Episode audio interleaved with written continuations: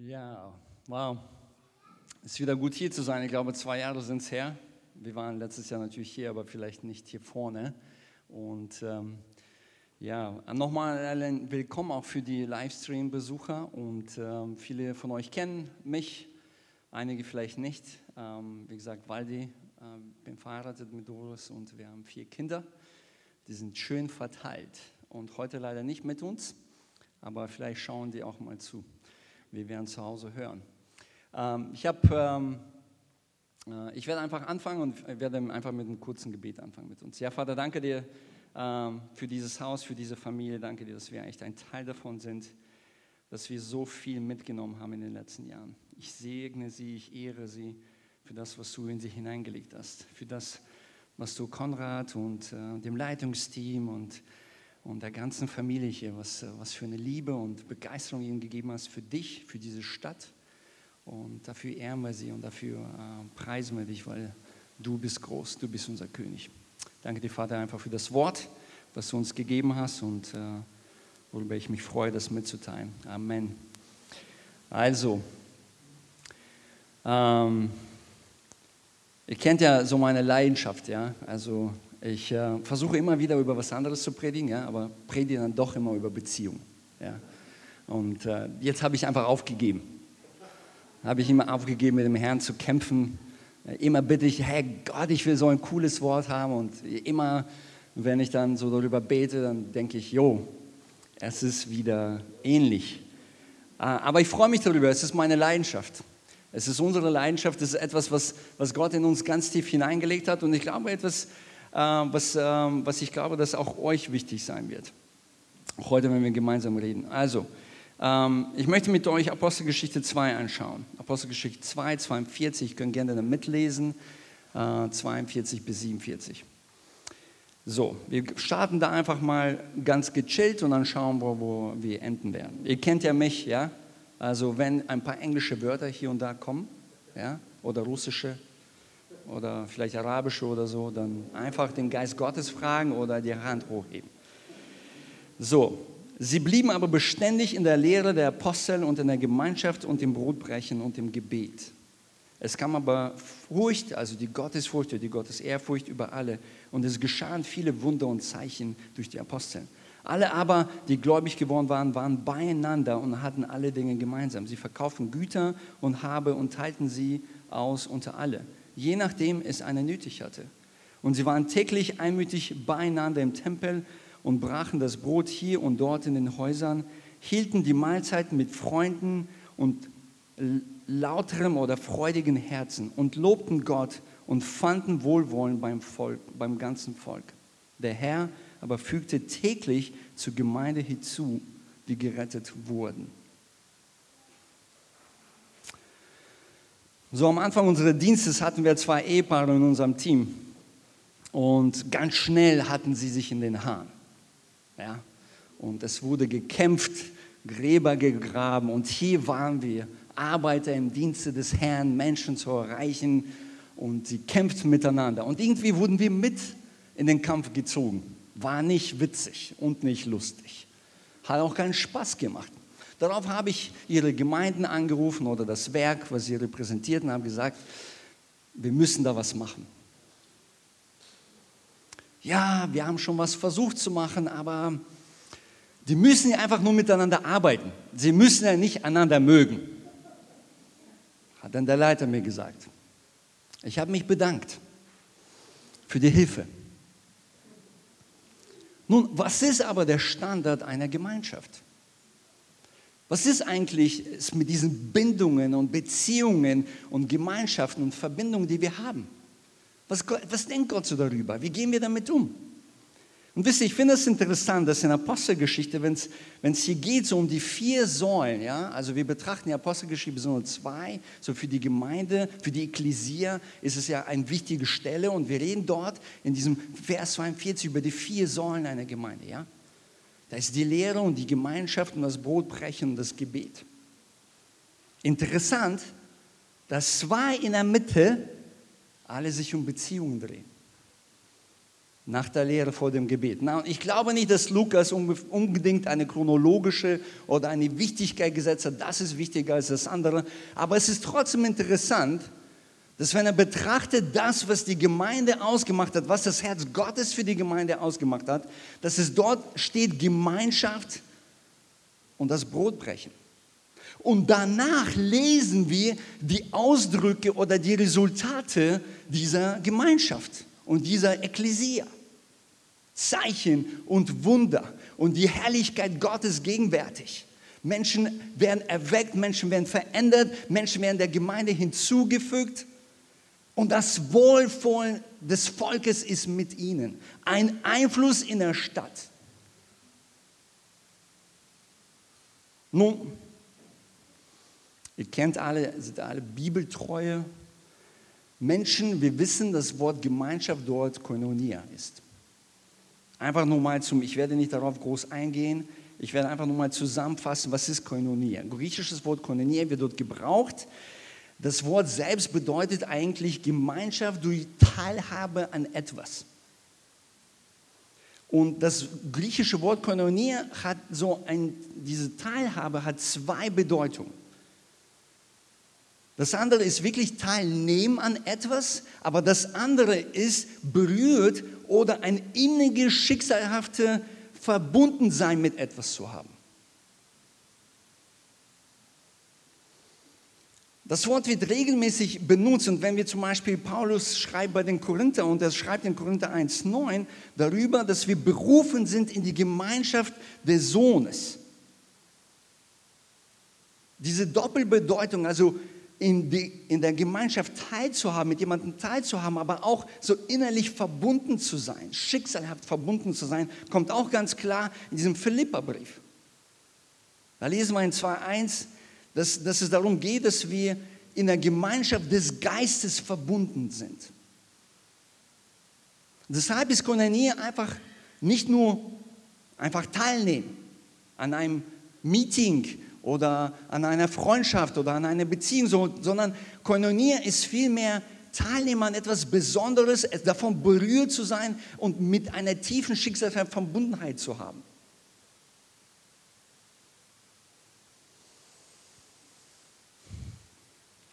Nun, Gemeinschaft, was ist nicht Gemeinschaft? Ja, Gemeinschaft ist nicht ein Merger oder eine Fusion, die so gezielte oder so Ziele hat und Zwecke, die miteinander aufteilt, wo die Shareholders, du kriegst deinen Teil, du kriegst deinen Teil, das ist dein Zweck, das ist dein Zweck. Gemeinschaft ist auch nicht so ein Produkt, zufälliger Produkt, so eine gegenseitige Anziehungskraft. Oh, wir haben es getroffen und wir mochten uns von vornherein. Sowas gibt es. Also eine Art von einer Beziehung gibt. Aber wenn die Schrift von der Gemeinschaft und der Beziehung redet, dann redet sie nicht einfach so von einer einfache Begegnung, einfach so. Ich habe mich gefragt und dann bin ich gestolpert über einen Vers in Hebräer 13 lesen wir darüber, dass Gemeinschaft ein Opfer ist. Dass Gemeinschaft so wie das Dienen und so wie die Anbetung ein Opfer ist. Gemeinschaft ist nicht ein zufälliges Zufallsprodukt, Gemeinschaft bedeutet, dass du und ich herausgefordert sind, es, es uns kosten wird, in einer Gemeinschaft verbunden zu sein.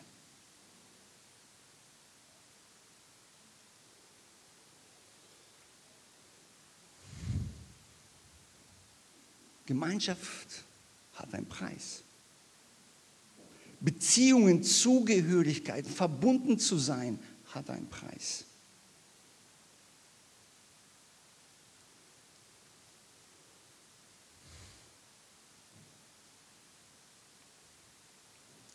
Wo ist das Fundament oder wo kommt Gemeinschaft her? Ich glaube, bevor wir einfach schauen, was wirklich, wie wir Gemeinschaft leben können, was es wirklich bedeutet, ich glaube, es ist wichtig zu schauen, wer legt eigentlich so die, das Format oder die Bestandteile oder die Charakteristiken fest, wie eine Gemeinschaft ist. Und Paulus ist da ziemlich klar, oder das Neue Testament ist ganz klar, und in 1. Johannes 1, Vers 3 will ich da was, was vorlesen. Da steht nämlich, was wir gesehen und gehört haben, verkünden wir auch euch, damit auch ihr mit uns Gemeinschaft habt. Und zwar ist unsere Gemeinschaft mit dem Vater und mit seinem Sohn Jesus Christus. Die Gemeinschaft zwischen dem Sohn und dem Vater ist der Maßstab unserer Gemeinschaft. Die Verbundenheit, die Zugehörigkeit, die Jesus Christus in dem Vater hat, ihre Intimität, ihre Beziehung ist das, was Gott uns herausfordert, in unseren Gemeinschaften, in unseren Beziehungen, in unseren Verbundenheiten zu leben.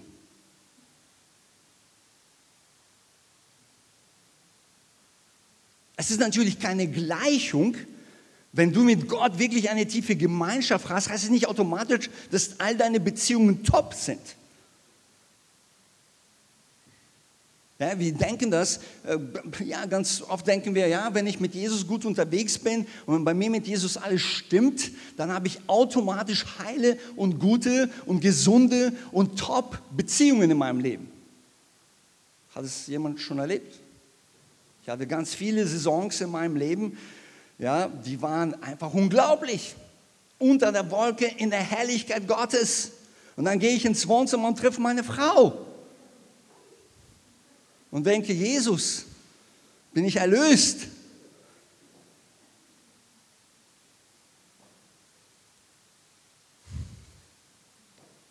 Ich denke, es ist wichtig, dass wir kurz mal anschauen, so der Geist der Gesellschaft, wenn es um, um, äh, um Gemeinschaften geht. Ich habe mir so zwei rausgesucht. Zwei, von denen ich glaube, so was die Gesellschaft heute uns eigentlich über so Gemeinschaft erzählt oder die Welt oder der Feind. Das erste ist, wir wollen Intimität und Gemeinschaft ohne eine Bindung. Wir wollen eine Konnektivität, eine Verbundenheit mit jemandem, wollen aber nicht keine verbindliche äh, Beziehungen haben. Wir wollen Nähe haben, wir wollen den Zuspruch, die Anerkennung haben, aber wollen nicht in etwas hineingehen, was es mich alles kosten kann. Das heißt, es definiert heute, ich rede heute mit meinen Kindern, ich habe Kinder, die sind ein bisschen älter mittlerweile, und dann setzen wir uns hin, sorry Kids, das erzähle ich mal gerade hier, könnt ihr mit mir später drüber reden. Ja, wir reden jetzt auch mehr über Sex. Ja, und viele andere Sachen, Zusammenleben und heiraten und so die ganze Thematik. Und dann höre ich manchmal, frage ich sie, was sagen denn eure Freunde und was, was erzählen so die anderen? Sagen, ja, Leute wollen zusammenleben und das ist auch alles okay und es ist auch kein Problem, wenn wir da nicht heiraten. Das ist ja nur so nur ein Papier. Dann frage ich mich, wenn es nur ein Papier ist, warum dann nicht unterschreiben? Aber nein, Wisst ihr, Gemeinschaft, in die Gemeinschaft hineinzugehen, die verbindlich ist, wie ein Bund. Wisst ihr, das ist was, wenn die Gemeinschaft unter den ersten Christen, wenn, wenn die, das Neue Testament über Gemeinschaft redet, dann hat es eine Sprache eines Bundes. Eines Bundes, wo wir beide verbunden miteinander sind, wo eine Verbindlichkeit miteinander sind, wo wir ein Covenant, ja, sagt die Schrift oder in dem Englischen, miteinander haben wo es dich und mich was kosten wird, wo wir nicht einfach in der nächsten Tür daraus rausschleichen können, wo es nicht darum geht, dass du meine Bedürfnisse immer erfüllst, dass du mir nur was Gutes tust. Nein, die Gemeinschaft zwischen dir und mir basiert auf dem Bund, den wir miteinander abschließen, aber sie basiert auf dem, was ich in Jesus Christus bin. Ist nicht das, was ich aus mir heraus produziere, weil ich nicht dort bin, um dich einfach nur glücklich zu machen. Ich bin dort einfach das zu leben, was Jesus in mich hineingelegt hat, in meine neuen Wesen, in meine neue Kreatur. Um das auszudrücken zu dir, wenn du mal das nicht erlebst und das mal nicht fühlst und mal dann nicht begegnet bist. Das andere ist, wir wollen Idealismus einer Gemeinschaft. Wir wollen die perfekte Romanze die absolut perfekte Ehe, den absolut perfekten Freund oder Freundin, den fehlerlosen Leiter, den fehlerlosen Vater und Mutter. Wir wollen das absolute Ideal. Nichts weniger. Und wenn du dem Ideal nicht gerecht wirst, dann bist du durch. Dann hast du dich disqualifiziert von jeglicher Gemeinschaft, Bindung und Konnektivität zu mir.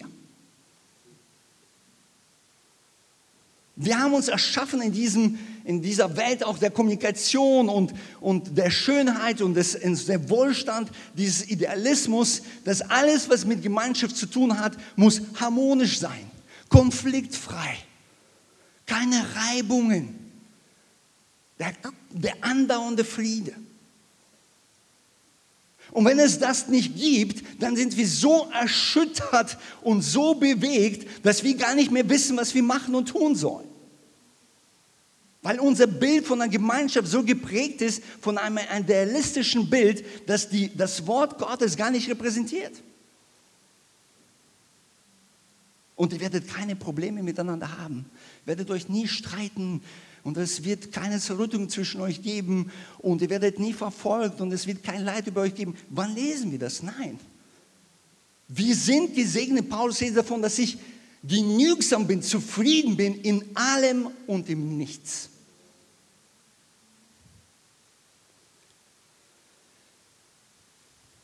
Das ist der Geist der Welt vielleicht. Lass uns mal schauen, was Gemeinschaft bedeutet. Ich habe uns vier Sachen rausgesucht. Ja? Was bedeutet Gemeinschaft? Gemeinschaft bedeutet, einander zu begegnen. Das ist das Erste. Für mich das beste Beispiel dafür, Gemeinschaft bedeutet, einander zu begegnen, ist Hiob und seine drei Freunde. Wow, was für eine Beziehung, was für eine Konnektivität. Der Mann verliert alles, der leidet, der ist am Boden zerstört. Die drei Männer kommen zu ihm und was machen sie? Setzen sich zu ihm in die Asche und sitzen einfach mal sieben Tage mit ihm, schweigsam, einfach in seiner Nähe. Sie sind präsent. Sie sehen ihn. Sie teilen das Leid mit ihm. Sie haben Empathie. Sie sorgen sich um ihn. Gemeinschaft bedeutet, einander zu begegnen und das wird ausgedrückt, dass wir einander suchen, dass wir nacheinander trachten, dass wir dem anderen zeigen, du bist mir wichtig und ich werde in deinem Leben präsent sein. Die meisten Gespräche, die wir haben in unserem Team, haben wir ganz viele junge Menschen. Ja? Also ich bin so der Älteste, die meisten sind unter 30, 70 Prozent. Und ähm, da haben wir ganz viele Gespräche oft zwischen Mitarbeitern und Leitern. Und wenn er nicht klappt mit der Konnektivität, setzen wir uns hin mit der Beziehung. Und das Erste, was wir hören, aber er hat mich nicht angerufen. Er hat sich nicht gemeldet. Und dann die andere Person, ja, aber er hat mir in seiner Text nicht gezeigt, wie wichtig ich ihm bin. Und dass er auch wirklich mich sehen wollte. dann haben wir diese Diskussion. Aber wisst ihr, ich glaube, dass es so wichtig ist, dass wir, und das lerne ich aus, aus dieser Freundschaft, die Hiob zu seinen, zu seinen Freunden hatten, dass wir einfach Präsenz haben. Natürlich, da nach den sieben Tagen hatten sie auch ein Ringen miteinander. Die wollten da sein, die wollten zusammen rausfinden. Ja, wir haben ja so ein negatives Bild an ihren Freunden, weil sie irgendwie verpeilt haben, zu sehen, was wirklich in seinem Leben passiert ist. Ja, und dass Gott sie auch am Ende ein bisschen zurechtweist. Aber die waren präsent, sie wollten mit ihm zusammen ringen, mit ihm zusammen betrachten, warum bist du hier? Und wie können wir gemeinsam dich hier rausholen, wie können wir gemeinsam vorangehen. Und sie haben gemeinsam ihn ermutigt, an Jesus dran zu bleiben, an der wahren Quelle, an dem wahren Schöpfer. Vor einem Jahr hat Gott uns herausgefordert, meine Familie, besonders Doris und mich, in eine Beziehung hinein zu investieren. Zu jemandem, der ganz andere Kultur hat, ganz andere Werte hat, aber wo wir echt gedacht haben, hey, Gott möchte, dass wir da sind. Und nach drei Treffen waren wir schon bedient. Ja, wo ich dachte, Jesus, ich habe mich verhört. Bestimmt.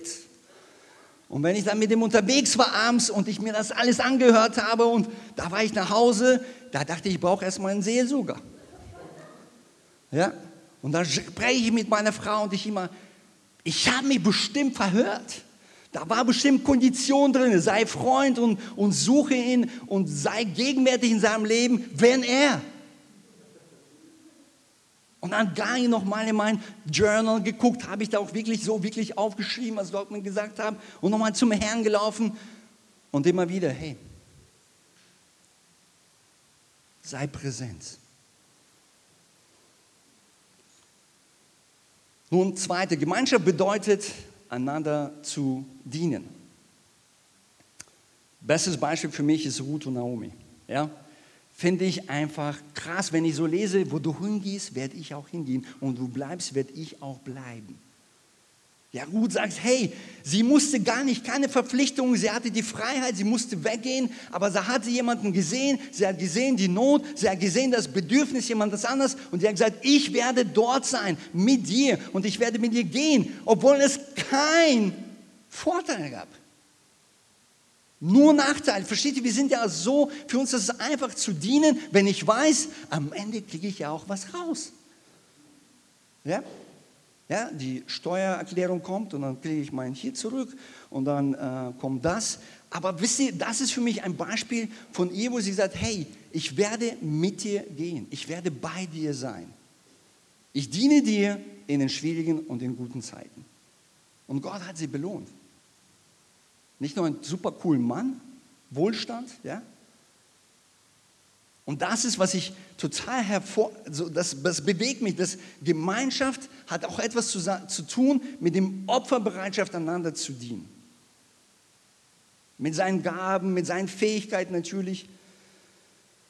Aber es ist interessant, dass sie einander gedient haben. Ja, weil wir sagen ja oft immer, hey, äh, du dienst mir, wenn du meinem Dienst dienst. Ja, und das ist für uns, die so einen großen Dienst leiden, ist es auch oft eine, eine Herausforderung, auch dort eine klare Linie zu sagen, nee, wir wollen auch einander dienen. Es geht nicht darum, dass wir nur einen Dienst dienen zusammen, sondern dass wir auch einander dienen. Und das ist die Priorität für uns. Das dritte, Gemeinschaft bedeutet, einander zu lieben. Ich möchte euch was aus 1 Samuel 18 vorlesen. Das ist einer meiner Lieblingsgeschichten. Das sind meine Helden in der Schrift. Es geht darum, David hat Goliath gerade platt gemacht, ja, hat so ein cooles Gespräch mit Saul. Und da lesen wir, als David aufgehört hatte, mit Saul zu reden, verband sich das Herz Jonathans mit Herzen Davids. Und Jonathan gewann ihn lieb wie sein eigenes Leben. Und Saul nahm ihn an diesen Tagen zu sich und ließ ihn nicht wieder in sein Vaterhaus zurückkehren. Und Jonathan schloss mit David einen Bund, denn er hatte ihn lieb, wie sein eigenes Leben. Und Jonathan zog seinen Rock aus, den er hat, anhatte, und gab ihn David. Dazu seine Kleider und sein Schwert, sein Bogen und sein Gürtel.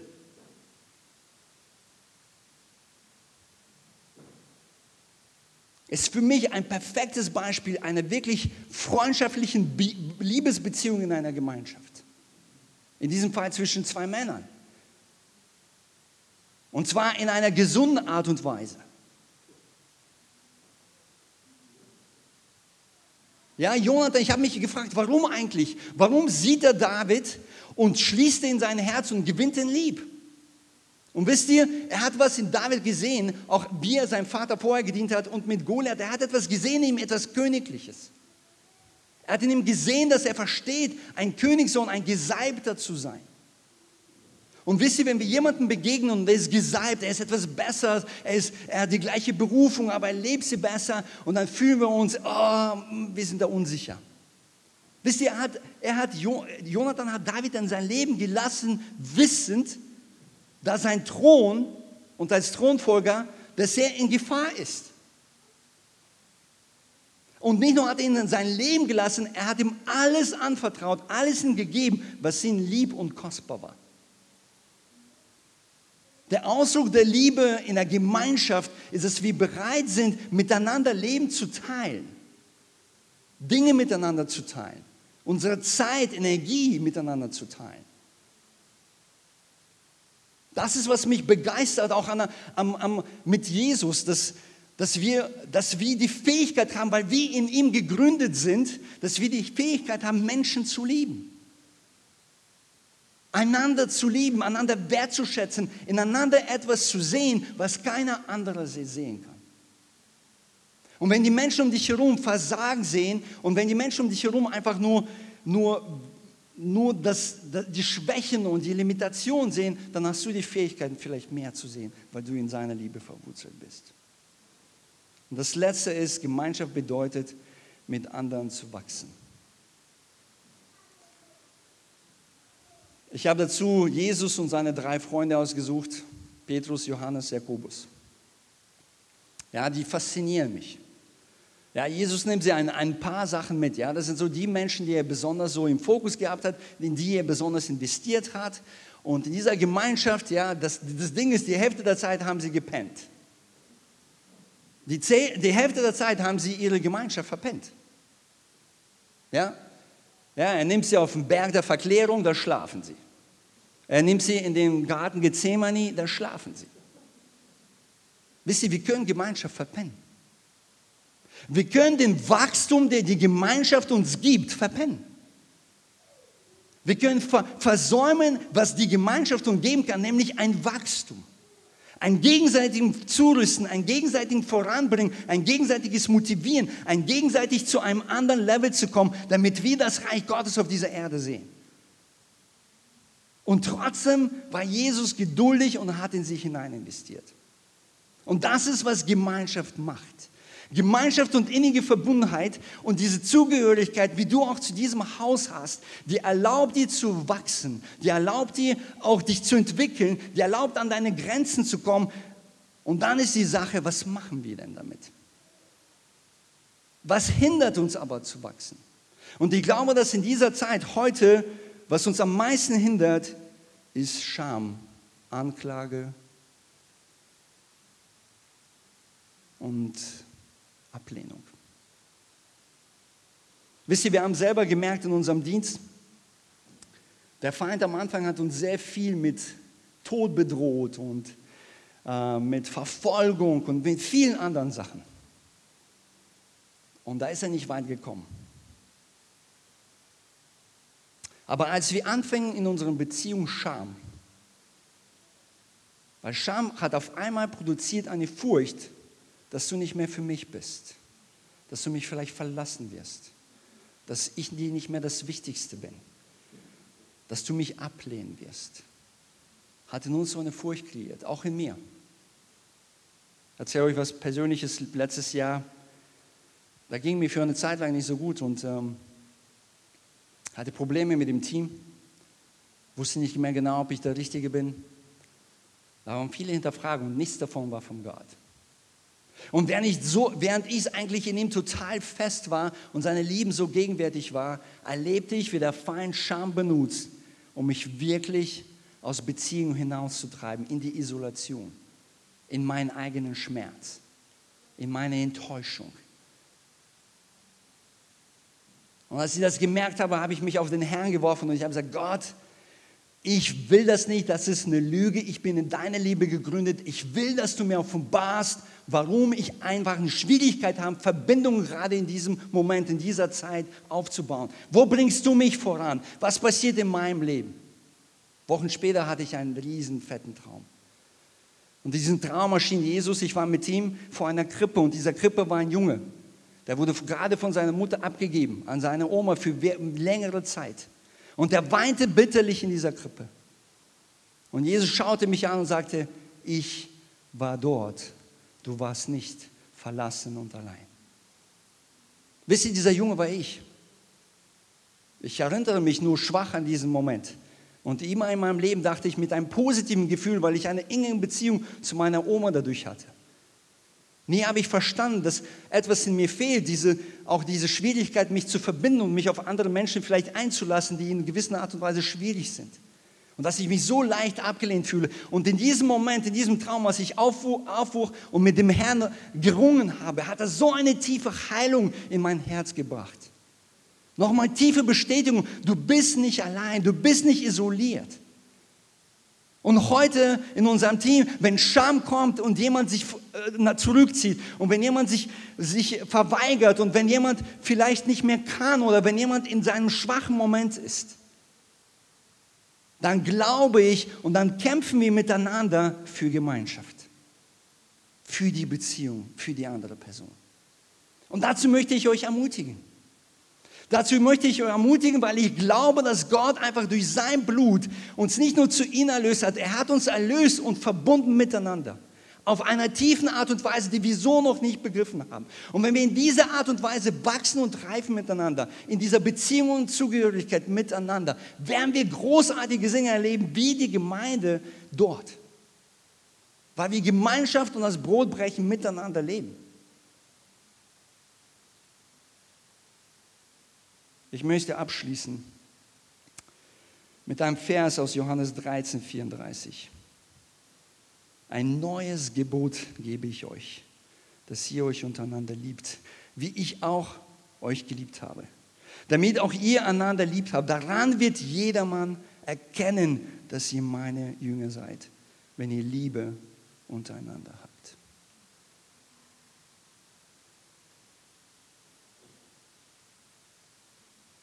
Habe Glauben an eine Gemeinschaft.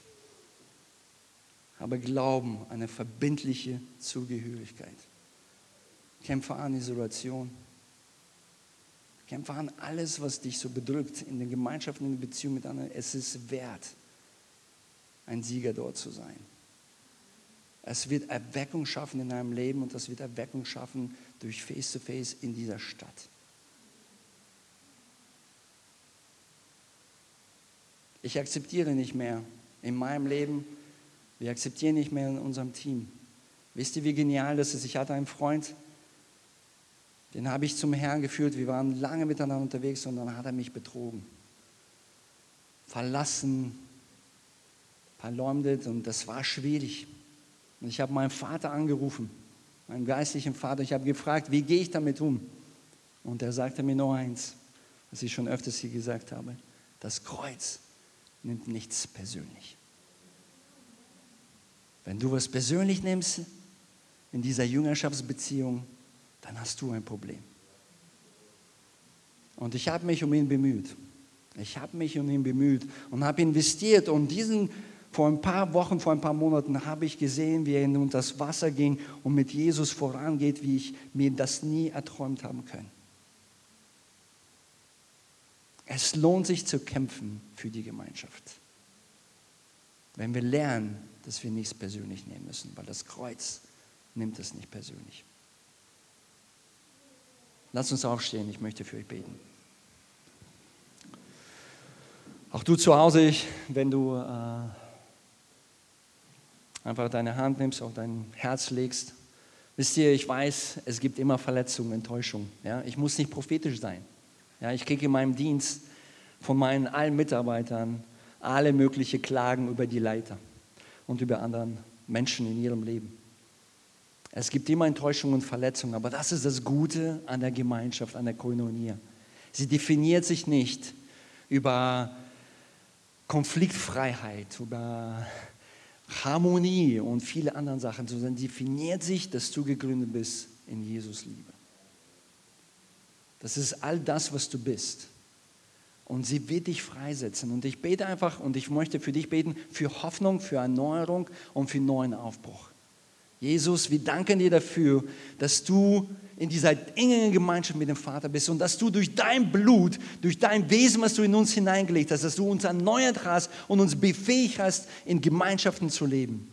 In Jesu Namen breche ich jede Lüge, dass wir in der Gemeinschaft nicht leben können, dass wir nicht vergeben können, dass wir mehr Recht haben als Liebe. Ich breche all dieses, Vater, und ich sage dir, dass wir mit dir vereint sind und dadurch in deinem Kreuz vereint sind und dadurch nicht alles persönlich nehmen müssen und über Dinge stehen. Und Vater, ich bitte für Erneuerung, für neue Verbundenheit, für Zugehörigkeit, für Heilung und für Freisetzung.